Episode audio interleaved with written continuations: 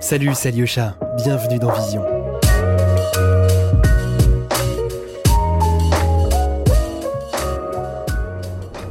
Vous pouvez désormais nous soutenir sur Patreon et nous aider à sortir plus de podcasts tous les mois. Merci à nos premiers contributeurs, Isabelle, Shoshana, Alexis, Lina et Grégoire. Bonne écoute.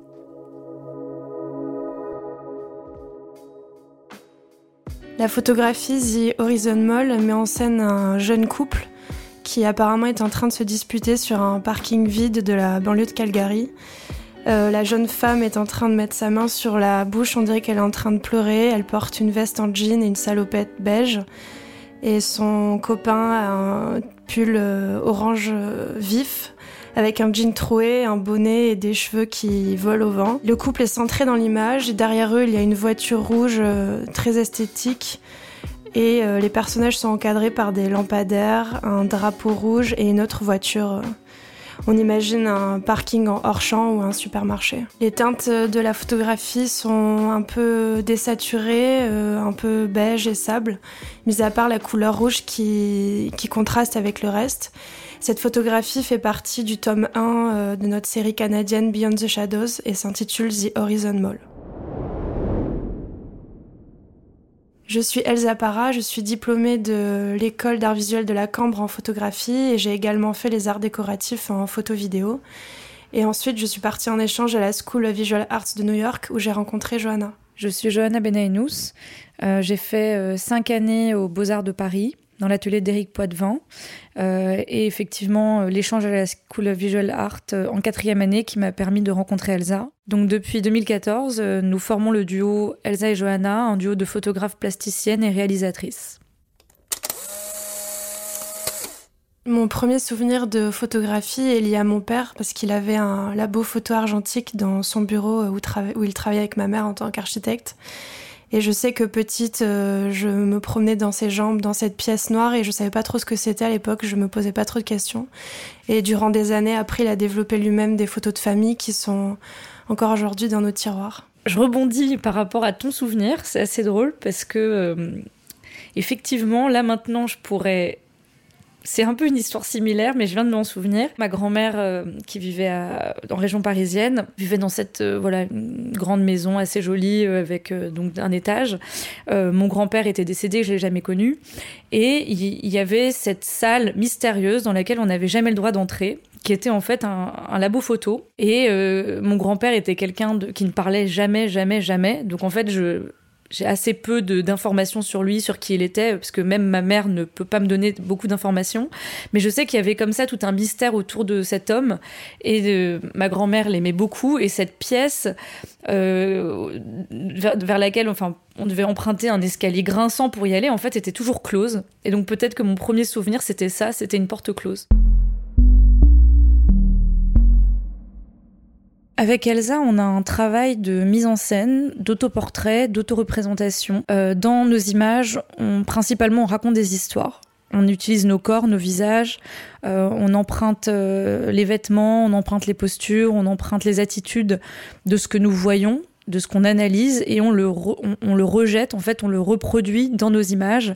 Euh, et ce qui nous intéresse euh, principalement, en tout cas, plus on va, et c'est en tout cas des sujets qui nous, qui nous tiennent à cœur, c'est vraiment des sujets sur la psychologie humaine, l'intimité, la fatalité, la solitude, euh, notre relation très intime qu'on peut avoir à l'autre, l'autre avec un grand A, à l'anonyme. Et c'est vrai que dans toutes nos images, on essaye de reproduire des motifs euh, qui appartiennent à l'imaginaire collectif et de toujours euh, réutiliser comme ça des choses qui font partie de nous et en espérant qu'elles font aussi partie du public. Euh, pour chaque projet qu'on fait, même si on utilise dans nos projets artistiques le même langage, donc comme disait Joanna de l'autoportrait, à chaque fois on essaie de créer un univers qui ne va pas ressembler à l'univers d'un autre projet et on aime vraiment se s'immerger en fait dans des ambiances, dans des territoires.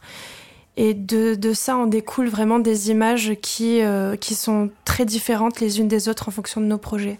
Par exemple, on a réalisé euh, un clip vidéo et une série euh, sur les îles Canaries. On a réalisé aussi un moyen métrage là-bas. Et cet univers-là, très espagnol, très désertique, n'a rien à voir, par exemple, avec notre série qu'on a réalisée au Canada ou A Couple of Them qu'on a réalisé dans la banlieue new-yorkaise à Brooklyn. On a vraiment des teintes à chaque fois différentes, des ambiances et des textures qui changent. Disons que notre manière de travailler est très intuitive et on a envie, dans notre travail, de s'autoriser une multitude de possibilités et surtout de ne pas se freiner à un certain type euh, ou enfin une esthétique euh, ou un univers et au contraire de réemprunter aussi dans la photographie et le film les codes internes à ces médiums pour pour justifier aussi nos histoires. Donc ça peut être aussi l'utilisation de l'argentique, du numérique, selon le projet, selon la mémoire de l'image, selon ce qu'on a envie de, disons, de développer. Et on fait un peu nos séries comme on imaginerait un film en fait, et comme un réalisateur va peut-être dans sa vie oui, il va y avoir un fil conducteur entre tous ces films, mais il peut s'autoriser euh, à faire une comédie romantique et la fois d'après un film d'horreur. Et, en même temps, c'est ça aussi qui est intéressant, c'est qu'on se renouvelle et on se sent pas coincé dans notre pratique. Quand on réalise nos mises en scène, en tout cas quand on joue des personnages et quand on se prend en photo nous-mêmes, euh, il y a un vrai jeu théâtral qui s'instaure et on doit prendre beaucoup de photographies. Mais au final, la photo qu'on va choisir, c'est celle qui aura cette infime tension, cette, euh, ce détail ou cette subtilité qui va nous émouvoir. Et c'est très subtil. Et je crois que c'est ce qu'on recherche pour chaque photographie, même quand il s'agit de nature morte d'ailleurs, parce qu'il peut y avoir du vent, il peut y avoir une, lumière qui va changer, qui va donner une intensité à la photo. Et je crois qu'on est très à cheval sur ce petit moment qui fait que tout bascule. C'est le ponctum, justement. de Barthes, un peu.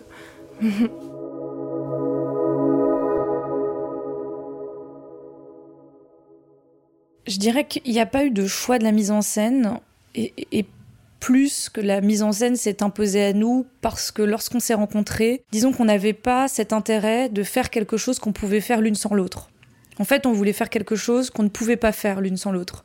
Et, assez naturellement, on a commencé à se mettre en scène ensemble. Et, en fait, ça, c'est juste venu à nous parce que en se mettant en scène ensemble, on a pris du plaisir à, à ça et on s'est rendu compte qu'on arrivait à développer ou à proposer quelque chose qui pas été nouveau mais en tout cas que nous personnellement en tant que femmes on n'avait pas encore vu et, pas encore expérimenté aussi en tant qu'artiste et photographe et donc la mise en scène ensuite s'est ensuite développée naturellement euh, parce que quand on se met enfin quand on est les, acteurs de nos images, on se met en scène nous-mêmes. Euh, et si on a envie, euh, disons, d'enrichir nos physiques, d'aller plus loin, parce qu'on on, peut vite tourner en rond. C'est aussi ça le, la vraie problématique de l'autoportrait aujourd'hui, c'est qu'on peut vite tourner en rond. C'est-à-dire que si on n'essaye pas justement de, de, de, de, travailler euh, soit le concept, soit la mise en scène, bon, ça reste toujours le même visage.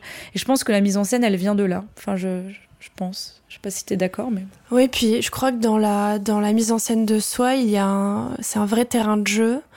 Euh, que toutes les deux, quand on s'est rencontrés, on, on, adorait observer les gens euh, dans la rue.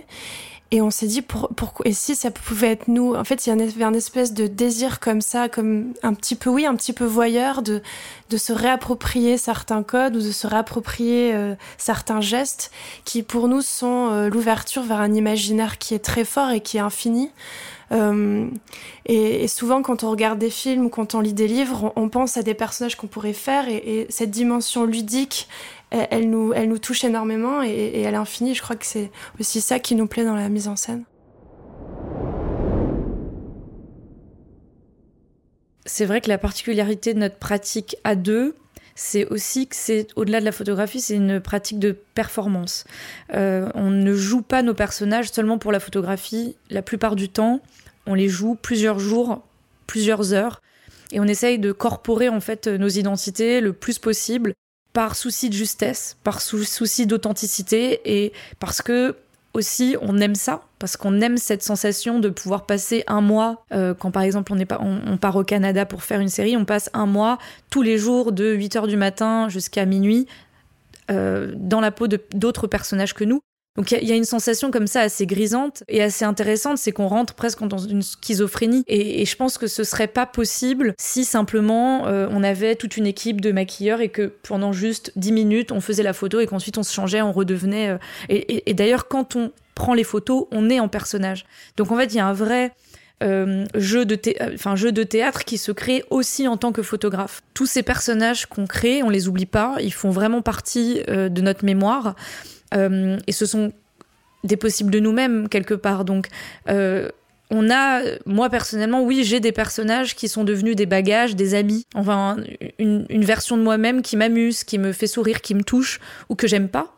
Parce qu'on on aime tous les personnages qu'on fait, mais c'est aussi des versions de nous-mêmes qu'on aime moins, qui sont moins en accord avec qui on est profondément. Mais ça offre une richesse aussi intérieure parce que on sait que tout est possible. En tout cas, moi personnellement, je le ressens comme ça. Je sais que je peux être qui je enfin tout un chacun, je peux être qui je veux. Et donc oui, on se sent proche, des personnages qu'on joue, je crois. Il y a un personnage que j'aime beaucoup, c'est un personnage que nous, entre nous, on appelle Tai, qui est un petit, un petit garçon, un petit mec, euh, un adolescent, assez euh, un peu rebelle, un peu euh, assez arrogant, un peu agaçant, un peu le genre de mec, mais quand même attachant. Et je sais, voilà, c'est un personnage qui, je pense, me rappelle mon petit frère aussi voilà, qui m'a touchée et que oui, j'aime bien parfois, euh, voilà, je me regarde dans le miroir et en un petit regard, je le retrouve et j'aime bien, ça m'amuse. Quand on joue des personnages, parfois on s'inspire inconsciemment ou pas de, membres de notre famille ou d'amis qu'on a qu'on avait quand on était enfant ou adolescente. Et quand on a euh, donc tourné notre moyen métrage Tres Estrellas sur l'île de Fuerteventura, euh, on jouait toutes les deux deux personnages, une jeune femme et un jeune homme. Et moi, je jouais donc une jeune femme qui s'appelle Rosanna et pour l'incarner, je me suis vraiment imprégnée de, de, mon histoire familiale, de ma mère et de sa sœur, donc de ma tante, de leur relation et de comment ma tante est vouée à la religion, parce que c'est une femme qui est très pieuse et qui a une forte spiritualité. Et je me suis vraiment plongée là-dedans pour jouer cette jeune fille et c'était, sur le moment, c'était assez bouleversant et en même temps, c'était ça qui me portait vers la vérité de ce personnage. Et euh, ça n'arrive pas tout le temps, mais voilà, parfois on, se, on puise comme ça dans nos, dans nos, dans nos histoires familiales. Vous écoutez Vision, podcast de la photographie contemporaine. On est toutes les deux euh, très attachées au travail de Diane Arbus, que, que Johanna connaissait moi aussi avant qu'on se rencontre. Euh, pour plein de raisons, notamment pour cet amour pour la marginalité et pour l'observation des, de l'anonyme des autres. Euh, après, on a beaucoup de références en fait qui changent en fonction de nos projets, en fonction de nos voyages. Euh, et on communique beaucoup dessus. Donc ça nous arrive de nous plonger dans une série télévisée euh, très populaire qui va nous nous plonger dans un univers qu'on ne connaissait pas ou au contraire écouter une radio locale. Après, on a des photographes quand même qui, qui nous, enfin, qu'on suit pas mal. Euh, quand on était aux États-Unis aussi, on a, découvert le travail de Bruce Wrighton, qui était un portraitiste euh, mort dans les années 80, qui est, pas du tout connu, qui faisait des magnifiques portraits à la chambre. Enfin voilà, il y a des, univers comme ça qui, nous touchent plus que d'autres, mais on est très ouverte à plein de références qui, sont assez versatiles. On peut en citer quelques-unes peut-être. Euh, euh, ça va de voilà de, David Hockney en peinture, à Lorca Corsia, Jeff euh, Rineke Dijkstra. François Allard, on a, disons qu'on a, on adore aussi la, oui, William Eggleston, on adore la photographie américaine, on adore la couleur, euh, on adore la couleur, la lumière, tout ce travail en fait de texture qui peut aussi y avoir dans le travail de Martine Parr. Euh, on s'est vraiment retrouvé là-dessus. Voilà, je dirais. Mais ouais, il y a tout, tout, un tas de références. Oui, après, dans le cinéma, on est, on est très euh, touché aussi par le travail de d'Almodovar pour son panel de personnages féminins. Enfin, on aime bien aller chercher comme ça des, références précises dans, chez des réalisateurs aussi.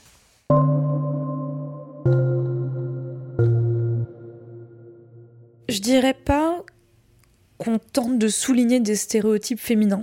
On souligne des stéréotypes, mais ce qu'on essaye de souligner surtout, c'est la sensibilité humaine, la fragilité euh, et l'humanité.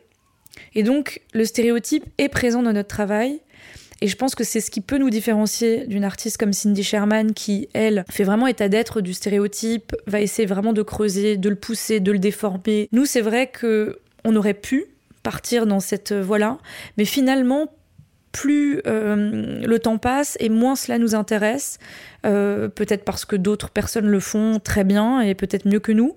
Euh, et nous, finalement, on tend plus à, à souligner la vie ordinaire, les, gens normaux, les, histoires, les histoires euh, banales, les, histoires de foyer. En tout cas, c'est ce qu'on fait aujourd'hui. Peut-être qu'un jour on fera les stéréotypes, mais peut-être qu'avant de faire les stéréotypes, on a besoin de, de faire quelque chose de plus réel, de plus authentique, de plus simple, de plus humble aussi peut-être dans, dans ce qu'aujourd'hui on, a envie de faire. Quand on s'immerge pour un projet donc euh, artistique toutes les deux, euh, notre première phase de travail en général c'est du repérage à distance des lieux où on va être pour se faire une idée de dans quel endroit on va atterrir. Et ensuite, on a toute une phase vraiment d'immersion où on va regarder autour de nous euh, les lieux dans lesquels on est, les magasins qu'il y a, les radios que les gens écoutent. Qu'est-ce qui, enfin, toute cette phase d'observation est très importante. Et ensuite, en général, on a des idées qui viennent naturellement, instinctivement, on en discute toutes les deux. Tiens, moi, je, vois bien cette femme, qu'est-ce que t'en penses? Ah, moi, je vois bien tel jeune homme, je, comme ça. Et en fait, on n'écrit rien vraiment parce qu'on parle beaucoup toutes les deux. Parfois, on dessine, on fait une palette de couleurs, euh, on, a envie de faire des vêtements et c'est après ce, pré-travail-là qu'on va euh, donc acheter les, les, vêtements pour habiller nos personnages. C'est une part très importante du travail. Et ce qu'on préfère faire, c'est aller dans des magasins de seconde main du lieu dans lequel on se trouve. Comme ça, on sait que les vêtements qu'on va choisir sont des vêtements qui ont une histoire et qui sont liés au lieu ou dans lequel on se trouve. Et, puis il y a tout un travail aussi d'achat de perruques, d'essayage euh, devant le miroir où on se regarde beaucoup l'une et l'autre toute seule, où on va même essayer des démarches différentes, euh, on va parler, enfin tout un travail de corporation en fait, euh, qui est assez théâtral, qui, qui peut être très dur et très amusant en même temps. Et après, il y a le travail de projection, où du coup on reprojette ces personnages dans des décors pour leur donner vie. Et euh, c'est un peu comme un, puzzle. Euh, et je, je, pense que c'est assez vrai de dire qu'on dessine parce que maintenant, systématiquement, on a toujours un grand cahier et un peu comme des polypockets, on, redessine nos personnages avec leur tenue. Euh, ou leurs multiples tenues, puisque souvent c'est des petites garde-robes liées à chaque identité. Et on fait, une fois qu'on a un peu suffisamment de matière, on fait comme un oui, un mix, un jeu de puzzle avec nos images de repérage, donc euh, des photographies faites à l'iPhone, euh, de décors, de cadrages qui nous plaisent, euh, de détails et les vêtements. Et donc on va faire des petits montages très basiques avec le personnage en costume euh, soit pris en photo, soit dessiné, et le, et le, décor. Donc c'est assez drôle d'ailleurs, à la fin du projet, parce qu'on garde, souvent on les garde, ces, petits, ces petits montages, de voir le résultat final, parce que c'est voilà, très, euh, très pauvret au début, et, et après il y a toute une mise en scène, et c'est assez drôle parce qu'effectivement, souvent on se trompe pas. Euh, euh, on se laisse vraiment porter par euh, l'intuition de se dire, bah voilà, euh, ce personnage le verrait bien devant un supermarché ou dans cette piscine et, on joue parfois avec le stéréotype. Par exemple, dans la série Calgary, on a cette femme au foyer qui est devant un supermarché, donc on est dans une une réalité, quelque chose d'assez évident, mais ça nous arrive aussi de, de jouer des personnages qu'on n'attendrait pas dans certains lieux, donc on essaye d'alterner comme ça. Oui, puis on est, on est méthodique au début et après, une fois qu'on joue le personnage, on se laisse euh, aller parce que, enfin, c'est aussi dans la performance que le personnage, euh, enfin, le charisme du personnage prend de l'ampleur et ça nous arrive d'avoir une idée précise et puis finalement, le personnage, on le photographie aussi plus loin dans le quartier ou devant autre chose, mais il y a toute cette vie de performance qui est très riche euh, et qui est très instinctive aussi. on peut, enfin, on ne décide pas tout à l'avance quand même. Jusqu'à présent, on a toujours ou presque toujours travaillé en, autonomie pour plein de raisons. Euh, donc on a un trépied avec euh, une télécommande euh, et on crée donc le cadre avec une personne à l'intérieur, enfin l'une de nous deux à l'intérieur du cadre et l'une de nous deux, donc l'autre, derrière l'appareil photo. donc il faut imaginer, c'est un peu la composition, imaginer la composition en s'intégrant ensuite dedans. Donc il faut avoir un peu ce, cette habitude de toujours penser à comment on va intégrer l'image. Donc voilà, c'est toute une histoire euh, de ce type. Euh, et ensuite, on joue euh, devant l'appareil photo en déclenchant avec cette télécommande souvent à deux secondes. Enfin, on a deux secondes de, de laps de temps entre le moment où on clique et le moment où la photo est prise. ce qui nous permet d'être quand même assez fluide dans notre mise en scène, de pas avoir à attendre 10 secondes constamment, parce qu'on s'en sortirait pas. Euh, et sinon, pour tous les autres portraits où on est euh, séparés, c'est ou Elsa ou moi qui, prenons la photo, ce qui est assez rafraîchissant d'ailleurs parce que on arrive comme ça à voir aussi nos, nos moments ensemble et nos moments aussi en tant que euh, photographe, enfin plus individuel, de vraiment se projeter sur le personnage, etc. Mais on se fait tellement confiance que souvent on sait ce que l'autre voit quand on, quand on est en train de poser, en fait. On, arrive à, à être connecté là-dessus.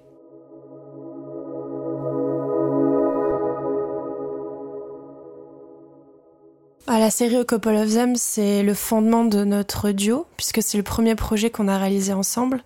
Du coup, c'est un peu les, ouais, c'est les, fondations de, notre langage euh, qu'on a inventé toutes les deux. Euh, c'était un projet de longue haleine aussi, on l'a réalisé sur deux ans, avec une partie photo et une partie vidéo. Et on a incarné beaucoup de personnages, euh, concentrés sur un quartier de Brooklyn à New York et dans des endroits différents de la France. Et ce projet, il nous a permis de nous poser des, des questions artistiques. Euh, il nous a permis aussi de proposer, de, de faire une, expérience toute seule et en tant que duo, mais aussi euh, de, de proposer une expérience à un public.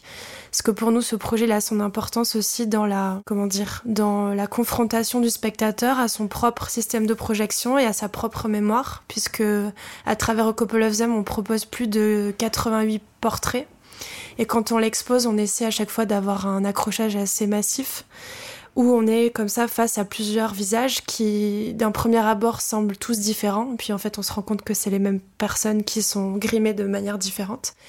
Et on a remarqué en discutant avec le public que ça arrive que quelqu'un se projette euh, sur le visage d'un de nos personnages et euh, même en lui racontant l'histoire euh, qu'il y a derrière, va continuer à, croire à son propre, euh, son propre souvenir.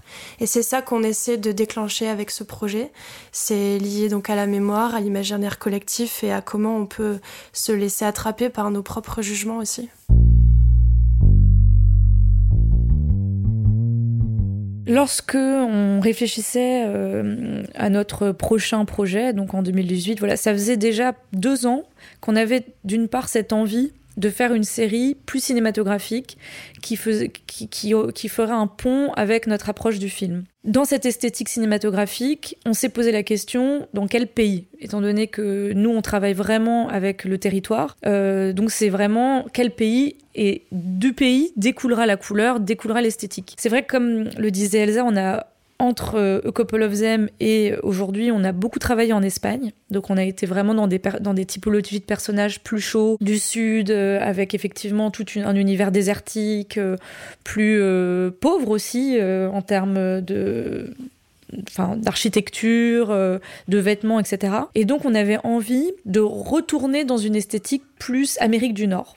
Mais dans ce souci de découvrir toujours un nouveau pays ou en tout cas de se surprendre, de se laisser surprendre en fait par l'endroit où on va, on s'était dit que retourner aux États-Unis, c'était pas l'idéal et donc on s'est dit que le Canada c'était intéressant parce que à la fois pour toute l'identité euh, cinématographique de séries qu'il y a autour du Canada, parce qu'il y a énormément euh, de films euh, et, oui je parle de séries parce que c'est vrai même des séries qu'on regardait quand on était jeune qui, qui, se passent au Canada dans les écoles, dans, les, dans les universités, dans les lycées, il y a comme ça un imaginaire très fort on, a un peu choisi cette destination comme ça au feeling. Et la ville de Calgary euh, nous a intéressés effectivement parce que c'est une ville qui a la particularité d'être euh, très jeune. Jusque dans les années 70, en fait, c'était encore une cité de cow-boys.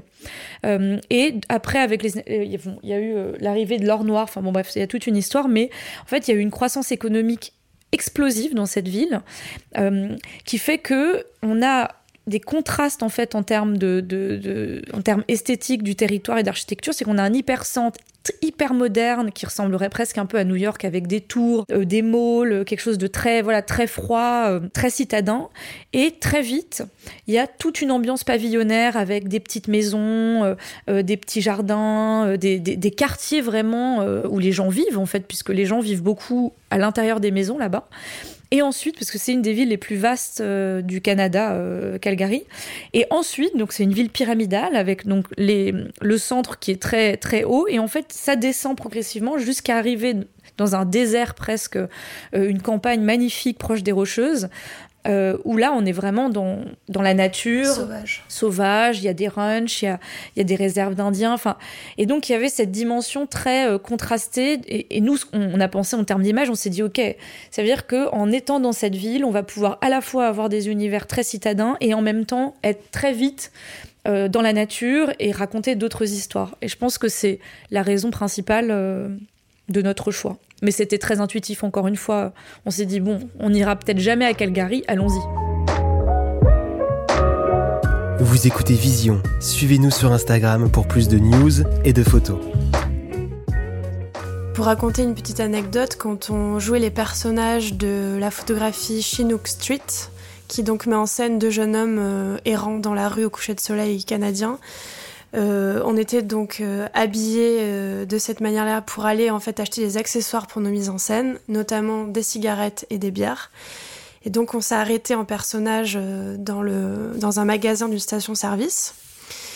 Et en fait, clairement, on nous a demandé nos cartes d'identité parce qu'on faisait beaucoup plus jeune que notre âge. On faisait honnêtement 15-16 ans max. Euh, on ressemblait vraiment à des, des, petits mecs et on nous a demandé nos cartes d'identité. Donc on ne ressemblait pas à la photo de nos cartes d'identité. On nous a clairement refusé l'achat de cigarettes et de bières. Et il a presque appelé la police aussi. Il a presque appelé la police. C'était un petit peu bizarre. Euh, bon, après on a compris, mais on s'est dit bon, ça va être compliqué du coup d'acheter de la bière. Donc après on était dans un autre magasin.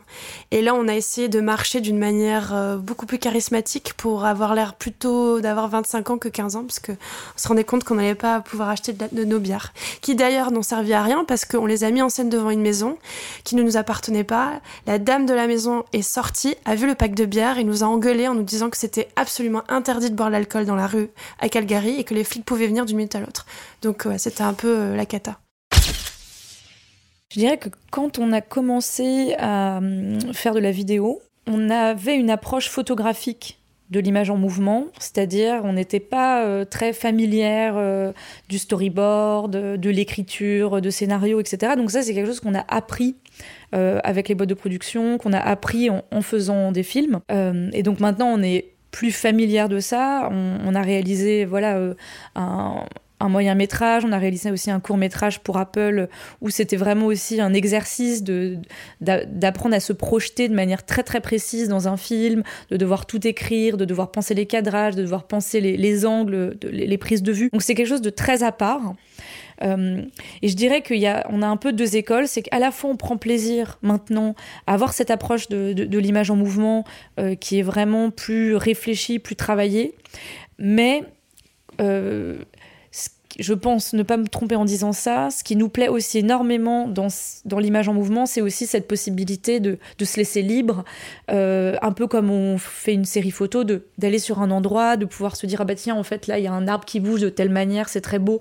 Euh, puis non finalement ces chaussures, euh, j'ai pas du tout envie de les filmer. Et puis en fait là de se laisser aussi surprendre par l'image. Et je pense que ça c'est un, un vrai challenge qui est encore notre challenge euh, en tant que réalisatrice et photographe, de garder cette, euh, oui, cette liberté, cette souplesse, euh, malgré les contraintes. Hugo et Léa des éditions H2L2 qui sont en fait des amis de prépa donc que moi euh, je connaissais depuis un moment, nous ont proposé spontanément euh, il y a deux ans de travailler avec nous sur euh, un premier livre photo. Nous c'est vrai qu'on aimait beaucoup leur travail, on a toujours trouvé que leur approche du graphisme, leur approche était assez élégante, classique mais dans le bon sens du terme, enfin de quelque chose de vraiment de qualité. et donc en fait on s'est lancé dans ce projet de manière très naturel aussi parce que le projet Beyond the Shadows était vraiment un projet qui méritait d'être dans un ouvrage de par la, la, la, la, pro, la, la profusion en fait des images, le fait qu'il y ait des paysages, le fait qu'il y ait de la nature morte, le fait qu'on soit vraiment un peu à l'image d'un storyboard dans une multitude d'histoires qu'on raconte. Donc ça pour nous c'était important de faire un premier livre avec une série qui a du sens ou en tout cas euh, avec laquelle il y a vraiment un, intérêt en fait. Pas de, faire un livre pour faire un livre, c'était pas vraiment notre envie. Et donc très vite, euh, on a commencé à travailler avec eux. Le plus compliqué, je dirais, ça a été de vraiment travailler l'ordre des images, parce que euh, nous, c'est vrai qu'on a un lien très fort avec les histoires qu'on raconte, qui est aussi, je pense, lié à la chronologie de la création de ces mêmes images, c'est-à-dire euh, bah, la chronologie du voyage, quelle est la première image et quelle est la dernière image. Et donc, on a vraiment pris beaucoup de temps à travailler cet ordre, et finalement, avec euh, donc H2L2, on a trouvé euh, le fil narratif donc ça, c'était la première étape la plus importante. Et ensuite, euh, assez tôt finalement dans le processus, on s'est rendu compte que on voulait pas seulement faire juste un livre de photographie. On avait euh, euh, une ambition un peu plus grande. On avait envie de partager davantage notre manière, notre processus de création. Et donc nous est venue l'idée de faire intervenir de la littérature. et donc on a invité quatre jeunes auteurs à écrire des nouvelles inédites qui sont euh, donc qui séquencent en fait le livre. Donc il y a quatre euh, courtes nouvelles sur des, des histoires euh, voilà humaines inspirées de l'esthétique de nos images, mais qui ne racontent pas nos images. C'était très important pour nous que ces nouvelles soient des parenthèses littéraires qui, qui vont faire un vis-à-vis avec justement comme d'autres histoires, mais sans être simplement la, le copier-coller. C'est vrai que la musique est omniprésente euh, lorsqu'on travaille. Euh, c'est un vrai moyen d'immersion, c'est un vrai moyen pour nous de euh, voilà de d'essayer de se mettre encore plus davantage dans, dans l'univers esthétique des personnages concrets. Et donc dans tous les, les, territoires dans lesquels on va, en fait, on écoute très souvent les radios locales. Donc, elle a parlé de Radio Québec. Euh, quand on était en Espagne, c'était une radio géniale qui s'appelle Kiss FM, une radio de Lanzarote, euh, où vraiment, voilà, on, va aussi essayer de chercher dans la musique des textures, euh, des voix, des styles, des époques qui vont nous inspirer. Quand on était à, New York, on écoutait des, radios de reggaeton, par exemple, selon les personnages, euh, où euh, on avait fait tout un travail à Berlin, où on était allé dans une boîte de nuit. C'était une soirée gothique et c'était incroyable parce que c'était une sorte d'électro-gothique, de new wave, et, ça nous a, on en parle encore. Et donc je dirais que à chaque euh, couleur, à chaque personnage, il y a aussi quand même une musique. Et très souvent, on se, on se le, dit, on se dit mais quel, style de musique elle ou il écouterait euh, Peut-être qu'elle en écoute pas ou voilà. Enfin, et donc encore une fois, on est toujours sans jugement euh, et, et, on essaye vraiment de voilà d'essayer de, trouver l'intérêt dans tout type de tout type de son. Par rapport au futur de la photographie, euh, moi je suis assez optimiste parce que je pense qu'on vit dans un monde euh, d'images et qu'on aura toujours besoin d'images pour rêver, pour se rappeler des beaux souvenirs. Et euh, personnellement, pendant le confinement, les deux confinements qui ont rythmé notre année 2020, j'ai passé beaucoup de temps à me replonger dans des photographies de famille euh, qui datent euh, de, des années 40, des années 50 et, et ça m'a ça m'a fait voyager. C'était vraiment une expérience très forte et je suis persuadée que euh, que l'être humain a, a, besoin de l'image, de sa propre image pour grandir et pour évoluer, pour de comprendre de comprendre d'où il vient. Et par rapport à ça, euh, je, je me fais pas trop de soucis, même si la, forme de la photographie peut, changer et de plus en plus vaste et de plus en plus accessible. Mais moi, je suis très attachée à, la photographie euh, euh, familiale et je suis sûre qu'elle a, un avenir. Je pense pas que l'argentique euh, va disparaître. Euh, je pense que la, photographie, oui, telle qu'on l'a connue, est en train de se modifier. Aussi dans l'art contemporain, euh, en, termes d'exposition, nous-mêmes en tant que photographes, on essaye d'expérimenter de, de nouveaux types d'accrochage, une nouvelle, manière de montrer la photographie, parce que la photographie n'est pas qu'une image glacée.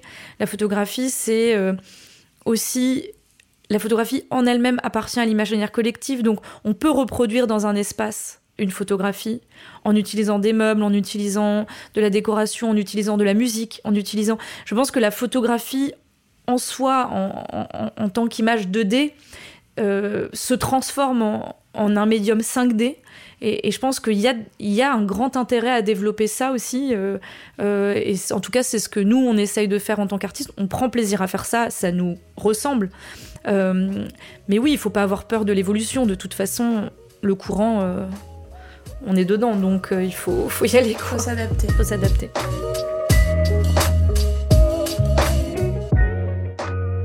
Merci d'avoir écouté Vision. Si le podcast vous a plu, abonnez-vous et partagez-le autour de vous. Laissez-nous une note et votre avis. Ça nous aide beaucoup. À bientôt.